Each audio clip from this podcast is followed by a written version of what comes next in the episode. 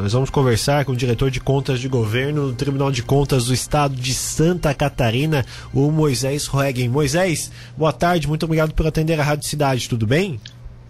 Tudo bem, boa tarde, boa tarde a todos os ouvintes da Rádio Cidade.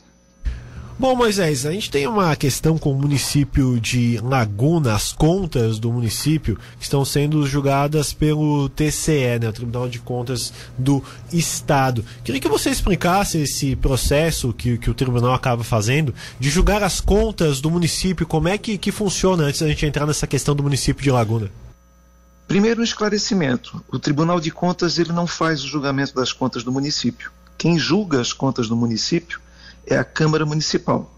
O Tribunal de Contas emite um parecer prévio, que é um, uma opinião, uma manifestação do tribunal, ah, recomendando à Câmara Municipal que aprove ou rejeite as contas do município. Né?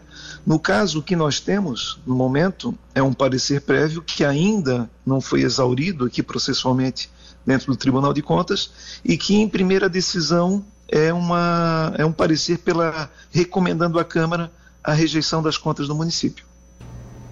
Pois é, e como, como se dá esse processo então? É, a recomendação de vocês, qual é o peso que ela tem para a Câmara de Vereadores e para esse processo todo do julgamento das contas? É, é, um, é um peso bastante significativo, eu diria até porque é, é uma manifestação isenta, porque é uma manifestação técnica, né? Ela resulta da análise do corpo técnico do Tribunal de Contas, que atualmente a responsabilidade é da diretoria da qual eu sou titular, que é a Diretoria de Contas de Governo, e depois vai a plenário, né, entre os conselheiros, entre os sete conselheiros que acabam decidindo por maioria sobre eh, esse parecer que é emitido. Ah, no, caso da, no caso dos municípios, né, é, esse parecer, é, quando do julgamento por parte da Câmara, ele, ele, ele pode sim ser contrariado. Por exemplo, a Câmara é possível que a Câmara, tendo um parecer pela rejeição, ela aprove as contas do município. No entanto, ela só pode fazer isso por a maioria absoluta de votos dos seus integrantes. Né? Então, no mínimo, dois terços dos integrantes do plenário da Câmara Municipal têm que votar de forma contrária ao Tribunal de Contas. Qualquer placar diferente disso prevalece o parecer prévio. Ou seja, se o parecer prévio é pela rejeição, né? E a posição contrária não conseguiu essa quantidade de votos, a, a, as contas do município são julgadas pela rejeição. Nesse processo que a gente está uh, conversando é do ex-prefeito de Laguna, o Mauro Candemil, a questão de 2020, o exercício de 2020. Acredito Sim. que é um trabalho muito complexo do, do Tribunal de Contas, né, para co conseguir analisar isso. Nós temos quase 300 municípios no estado, é um trabalho bem complexo, né? Não é um trabalho fácil, não é para. Uh, tem, tem, que realmente ser um grupo muito especializado. Né? E, particularmente, né, neste caso, em que, como é o caso de, de, de, Laguna, que se dá por um detalhe muito específico, sabe? Que é descumprimento do artigo 42 da Lei de Responsabilidade Fiscal. Que é, que é insuficiência de recursos para fazer frente às despesas de uma determinada rúbrica de fonte de recursos. Né? Então é uma coisa muito específica é, que normalmente em final de mandato é o que leva a maioria dos municípios a ter um parecer prévio pela rejeição. Né? É, então, realmente, é, é não é uma, um assunto de fácil entendimento, mesmo para os mais os que têm um certo nível de conhecimento no assunto, mas é a situação que leva a, a esse, essa situação, essa a, a, posição ainda não definitiva do Tribunal de Contas. Digo isso porque está em fase de recurso, né, o processo aqui dentro, é, para depois então a Câmara poder fazer julgamento, o que deixa, no momento, né, é, o ex-prefeito numa situação um pouco delicada. Pois é, o que, que pode acontecer caso as contas eh, sejam rejeitadas eh, por todo esse processo que você explicou ao nosso ouvinte com a, o ex-prefeito? E mais uma pergunta em cima disso: é só o ex-prefeito que sofre alguma punição ou tem mais pessoas que podem se envolver nesse processo? É, objetivamente, em relação ao parecer prévio do Tribunal de Contas, né, então, só para nós entendermos aqui a sequência, né, que pé está.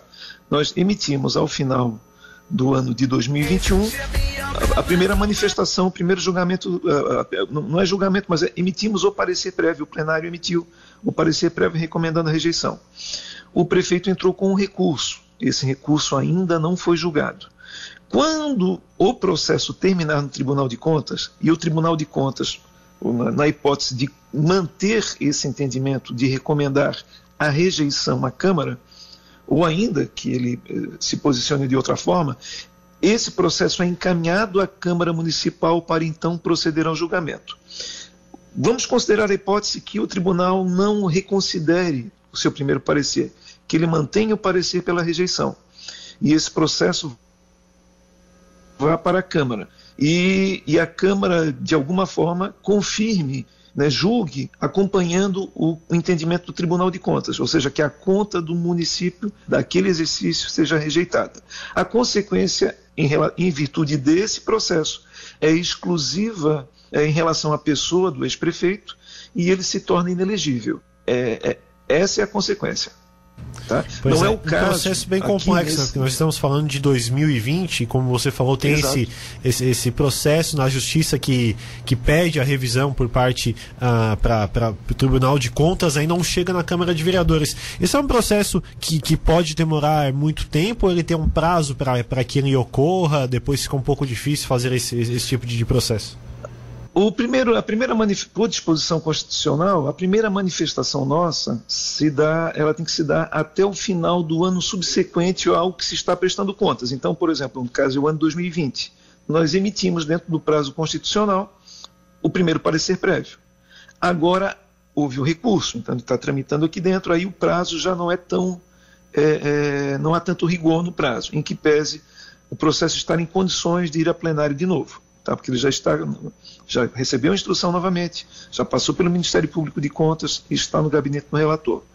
É, eu digo que ele está em condições, não quer dizer que necessariamente ele vá em breve. Isso vai, pode ser que ele volte para a área técnica para pedir algum esclarecimento. Isso aí faz parte da, da, da, da tramitação processual.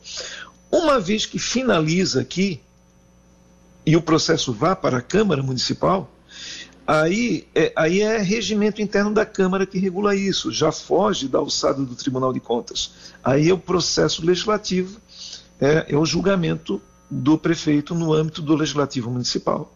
Aí é o regimento da Câmara que regulamenta.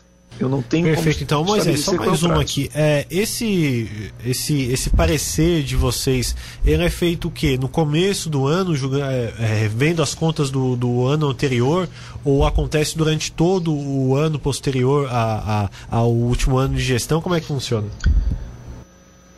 Finalizou, um caso na hipótese 2020, foi finalizado, que é o caso dessa conta. Ela foi, é, ela, ela, ela essas contas do ano 2020 o prazo regular para a prestação, apresentação delas até o Tribunal de Contas é 28 de fevereiro do ano subsequente. Então ela foi entregue para nós até 28 de fevereiro de 21. Nós temos o prazo, e nós cumprimos esse prazo, de, de emitir o primeiro parecer prévio até o final daquele ano, que é o ano subsequente ao da conta. Certo? E nós fizemos isso. Então, essa, é essa a discussão para a emissão do parecer prévio do primeiro que já foi emitido, ela se dá ao longo do ano subsequente ao da conta que se analisa, certo? Então, no caso, é, é, é, a área técnica fez uma análise, se possibilitou o contraditório ao prefeito de fazer apresentar sua manifestação em relação aos pontos que o tribunal entendia como graves, que possibilitariam um parecer pela rejeição, como foi o caso. Né? Ah, voltou, houve uma reanálise, passou pelo Ministério Público de Contas e foi ao plenário. É assim que se processa. Então se leva alguns meses.